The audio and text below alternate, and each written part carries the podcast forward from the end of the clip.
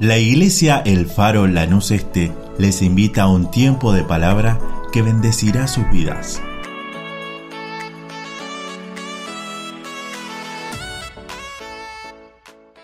Buenas noches, Dios te bendiga, querida iglesia. Una vez más, estamos en una reunión online. Quiero compartirte una palabra que se encuentra en Segunda Reyes, capítulo 6 y versículos 15. Acompáñame, por favor, si estás allí en tu casa, en tu lugar. Vamos a compartir juntos dándole gracias a nuestro Señor. Y dice así, acompáñame, Segunda Reyes, capítulo 6 y versículo 15. Y se levantó de mañana y salió el que servía al varón de Dios. He aquí el ejército que tenía sitiada la ciudad, con gente de a caballo y carros. Entonces su criado le dijo, ah, Señor mío, ¿qué haremos?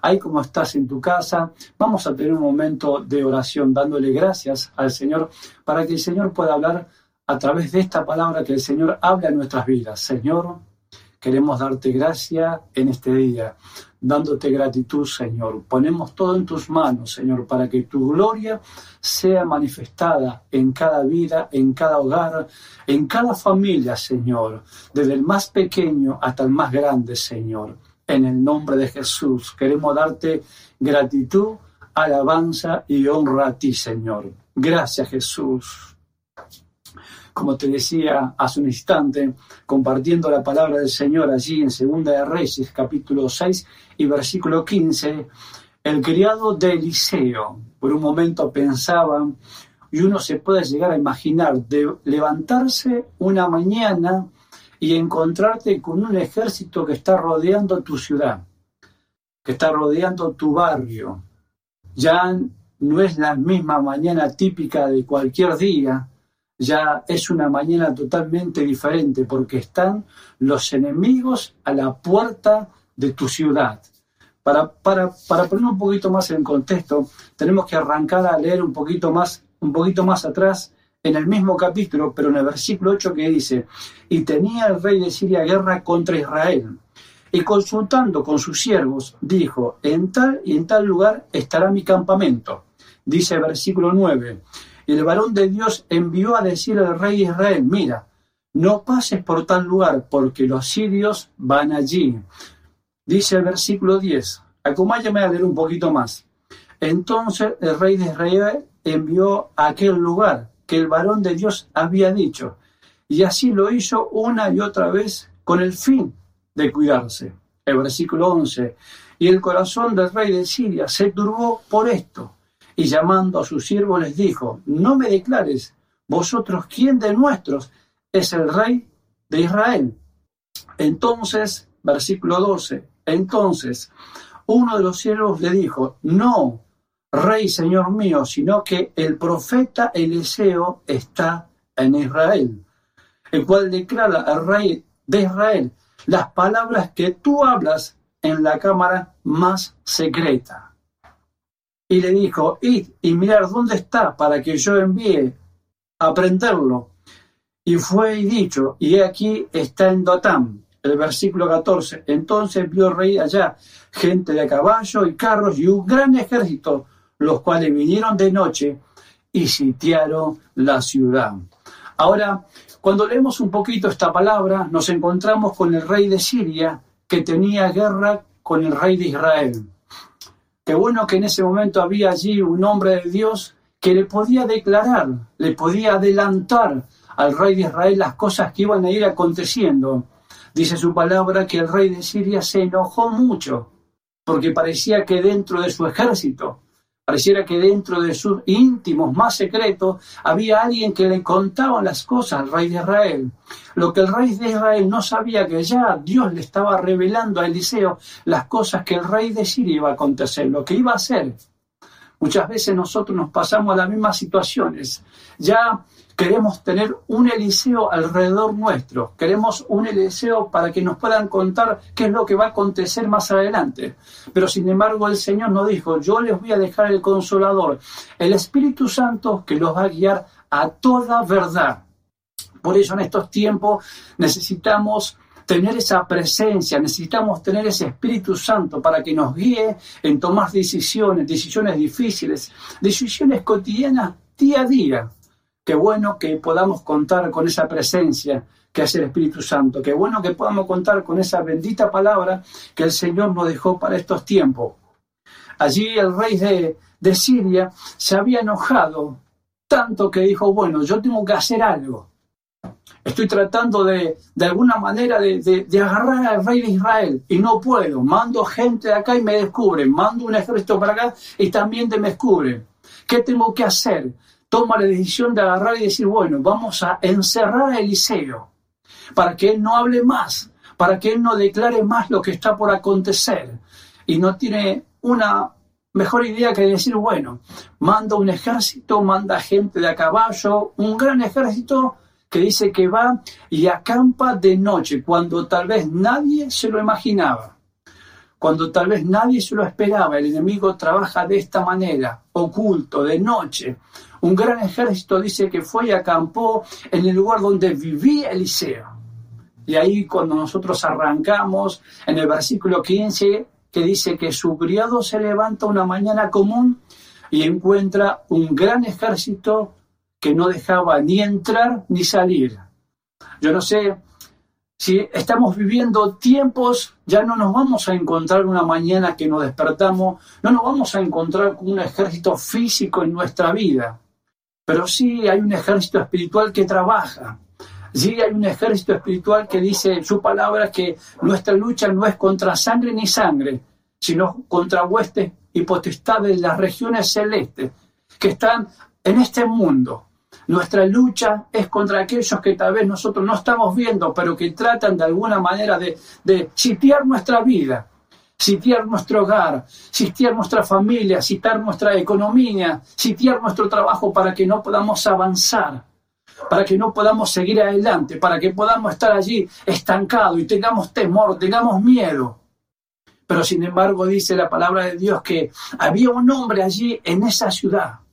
Como allí estás tú en tu barrio, como estoy yo acá en mi ciudad, como estamos aquí en Lanús, la iglesia está plantada al faro en Lanús Este. Allí Dios puso un, un faro en Lanús para que sepan el barrio entero que allí hay alguien que está orando, que está clamando, que está sirviendo, que está adorando a un rey que vive, un rey que, que no está muerto, sino que él vive por los siglos de los siglos. Dice su palabra que allí cuando estaba este muchacho totalmente atemorizado, como seguramente que nos podríamos encontrar nosotros una mañana, si nos encontramos con esa noticia, que no podemos viajar, que no podemos salir, que hoy compramos a un precio y más tarde está otro precio. Cada vez que en la antigüedad se sitiaba una ciudad, tal vez pasaban meses con la ciudad sitiada, que no podía prácticamente, no podía salir nadie a trabajar fuera de, esa ciudad. Y tampoco podía entrar nadie a esa ciudad, porque ya había un ejército entero totalmente rodeando esa ciudad, esperando que la gente de esa ciudad baje los brazos y se rinda. Sin embargo, este hombre que estaba allí, ese hombre hacía una diferencia. Ese hombre marcaba una diferencia. Dios no necesita un ejército. Dios no necesita grandes ejércitos para poder hacer doblegar a algo. Dios simplemente necesita una sola persona. Dios necesita solamente un hombre, una mujer que le crea a Él, que tenga esa confianza plena totalmente en Él para que le pueda decir a esas personas que tal vez están allí como ese criado, angustiados, desesperados, no saber qué hacer, con angustia en sus familias, con angustia en su hogar, tratando de ver cómo poder solucionar los problemas, las dificultades. Pero qué bueno que, estamos nosotros para poder llevar esa palabra de aliento. Qué bueno que estás ahí del otro lado, en tu hogar, en tu familia, para que cuando haya de caiga, tú puedas poner una palabra de aliento, una palabra de tranquilidad, una palabra de amor, una palabra de misericordia. Allí este muchacho se había levantado, y te vuelvo a decir, se había levantado la mañana, prácticamente las puertas de la ciudad cerradas si tenía que esa mañana ir a hacer algo para comprar, para comer. Seguramente que las familias enteras estaban corriendo de un lado para el otro. Si hay una coincidencia en estos tiempos, el que Dios está hablando a nuestras vidas, que depositemos la confianza en Él, que depositemos nuestra familia en Él. Dice el versículo 16, después del versículo 15 que estamos leyendo, y él le dijo, Eliseo le dice al criado, no tengas miedo. Qué palabra, hermano, para estos tiempos. No tengas miedo. El no tener miedo es, es tener una confianza plena en Dios.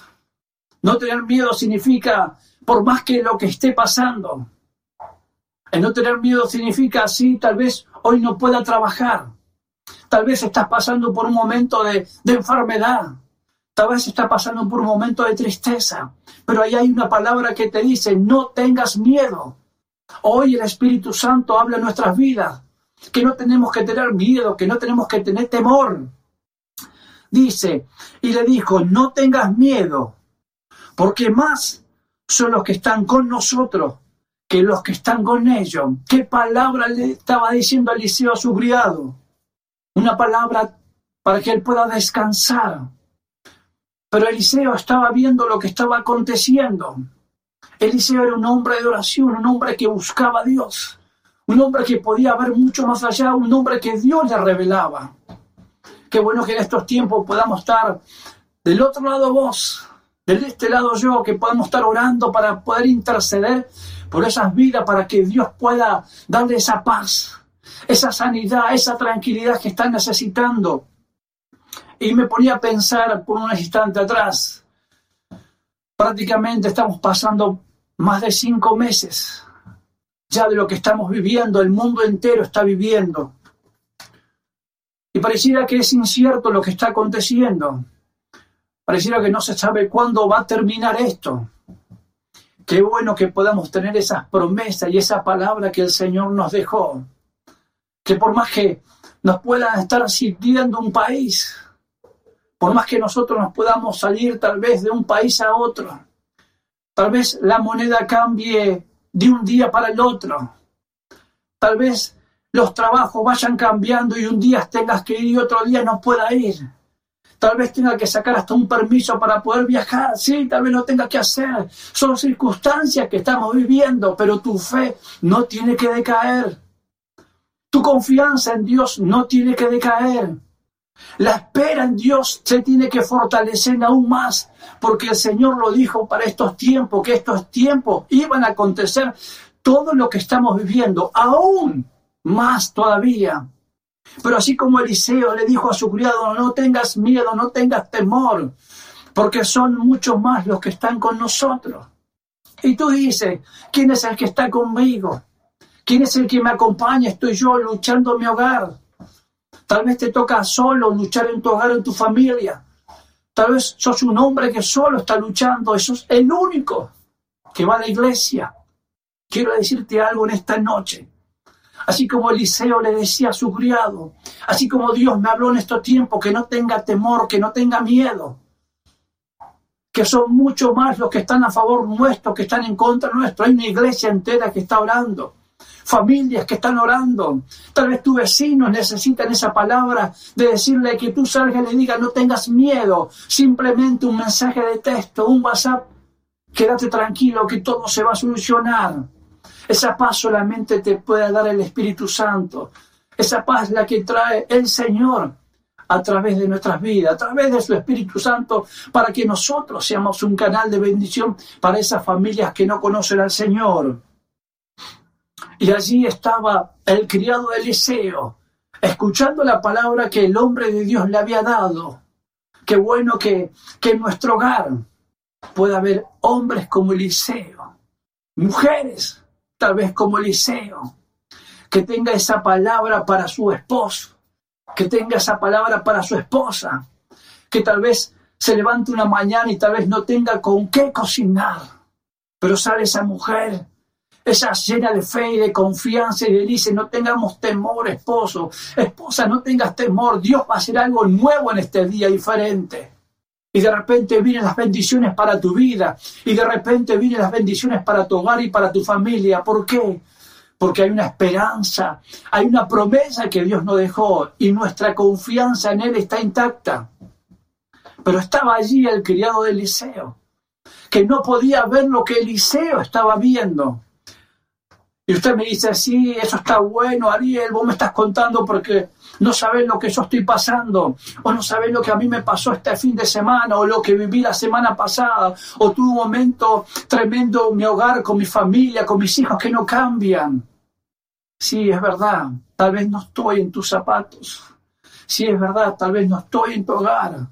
Pero te quiero decir algo en este día, que ese mismo Dios que tuvo con el deseo está en medio nuestro en este día para hablarte, para abrazarte, para decirte que sigas adelante, para decirte que Él está todos los días hasta el fin del mundo. Una promesa que el Señor nos dejó. Hasta que hay unos versículos más adelante que ya Eliseo le dice y habla con Dios. Y la oración que hace Eliseo es una oración sencilla pero que pudo cambiar la expectativa de este criado, pudo cambiar la expectativa de lo que él podía ver. Y dice su palabra que Eliseo habla con Dios y le pide a Dios que le abra los ojos de su criado. Y llega un momento que Dios escucha la oración de Eliseo. Va a llegar un momento que Dios va a escuchar tu oración. Va a llegar un momento que Dios escucha tu oración Dios está allí atento con sus oídos afinados, esperando que tú le hables con el corazón abierto, esperando que tú le hables y digas, Señor, yo estoy aquí, estoy confiando en ti. Pase lo que pase, Señor, confío en ti. Y dice que su palabra que cuando fueron abiertos los ojos del criado de Eliseo, allí pudo contemplar este muchacho, pudo contemplar, dice que carros de fuegos, jinetes de caballo rodeaban a Eliseo. Así el Señor está hoy en nuestras vidas. Así el Señor está guardando nuestras familias, nuestros seres queridos. Continuamente Dios envía a sus ángeles a favor nuestro. Por más que el enemigo venga y te quiera sitiar en estos tiempos, por más que el enemigo venga y te quiera sitiar con, con dudas, con falta de trabajo, con falta de dinero, con situaciones tal vez en nuestro propio hogar adentro, que tal vez las cosas no se dan como vos las esperabas. No importa lo que el enemigo pueda hacer, no importa con lo que el enemigo te pueda tirar, con todo lo que te pueda tirar en estos tiempos que estamos viviendo difíciles. Pero sin embargo, si te tomas de esta palabra, si te tomas de cada promesa que el Señor nos dejó para nuestros tiempos, si tú eres un Eliseo, si tú eres un hombre que confía en el Señor, por más que estés sitiado, por más que estés rodeado, por más que hoy valga una cosa y mañana salga otra, tu confianza está en Jesús, el autor y consumador de la vida. Nuestra confianza está en Él, aquel que, que murió en la cruz del Calvario hace más de dos mil años, por ti y por mí, y por cada uno de aquellos que quieran dar, dar a conocerse, para que puedan seguir sus pasos para que pueda reconocer que Jesús es el autor de la vida, aquel que perdonó cada uno de nuestros pecados, aquel que quiere perdonar los pecados de la humanidad, para que puedan a través de él la humanidad ser salva.